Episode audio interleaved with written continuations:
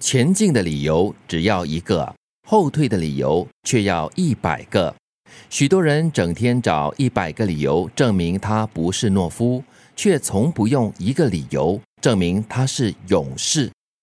因为你要前进的时候，你面对的是自己；如果你要后退的话呢，你要跟很多人解释，所以你需要找很多的借口。而且呢，常常就是因为后退的时候呢，可能心里面有一些犹豫，或者是对某一些人有点愧疚，所以就要找百种理由来解释，然后让自己好过一点点。嗯，稍微就把话题岔开一点了，跟找借口有关系。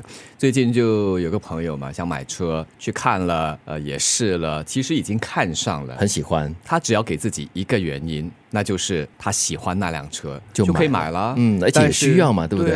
但是因为犹豫不决啊，心疼钱啦，所以他给自己找了一千个、一百个理由，为什么不应该买那辆车？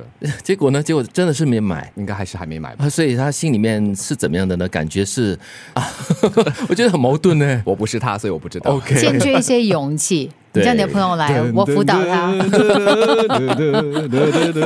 我辅导他，教他怎么样勇敢的去买。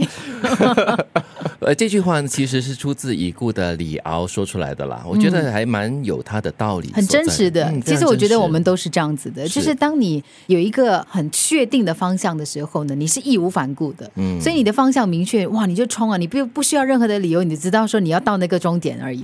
但是如果你不想去的话呢，你会有很多的理由啊。对啊，从那个刚才德明所说的这个买车的朋友的这个例子哈，我有联想到另外一个朋友的一个理由，就是他已经跟这个女朋友。朋友呢，交往了很多年了，已经是真的是谈婚论嫁了，对。然后呢，就是一直没有办法迈出那一步跟他求婚，结果那女朋友就跟他分手了。我就问他，你是很喜欢、很爱这个女朋友是不是？他说是。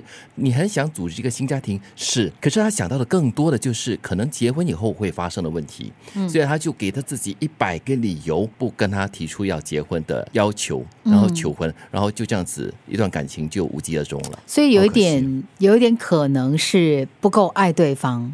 也有可能，嗯，就是你不够爱他。我觉得他可能真的是太爱自己了。他觉得说，可能结婚以后可能会失去很多自己的空间，嗯，然后可能要跟另外一个人生活，自己会变得更加不快乐。然后他还没有准备好要建立一个家庭、有小孩的整个生活的形态，所以这样子就 OK 咯，就成为了婚姻前的懦夫咯。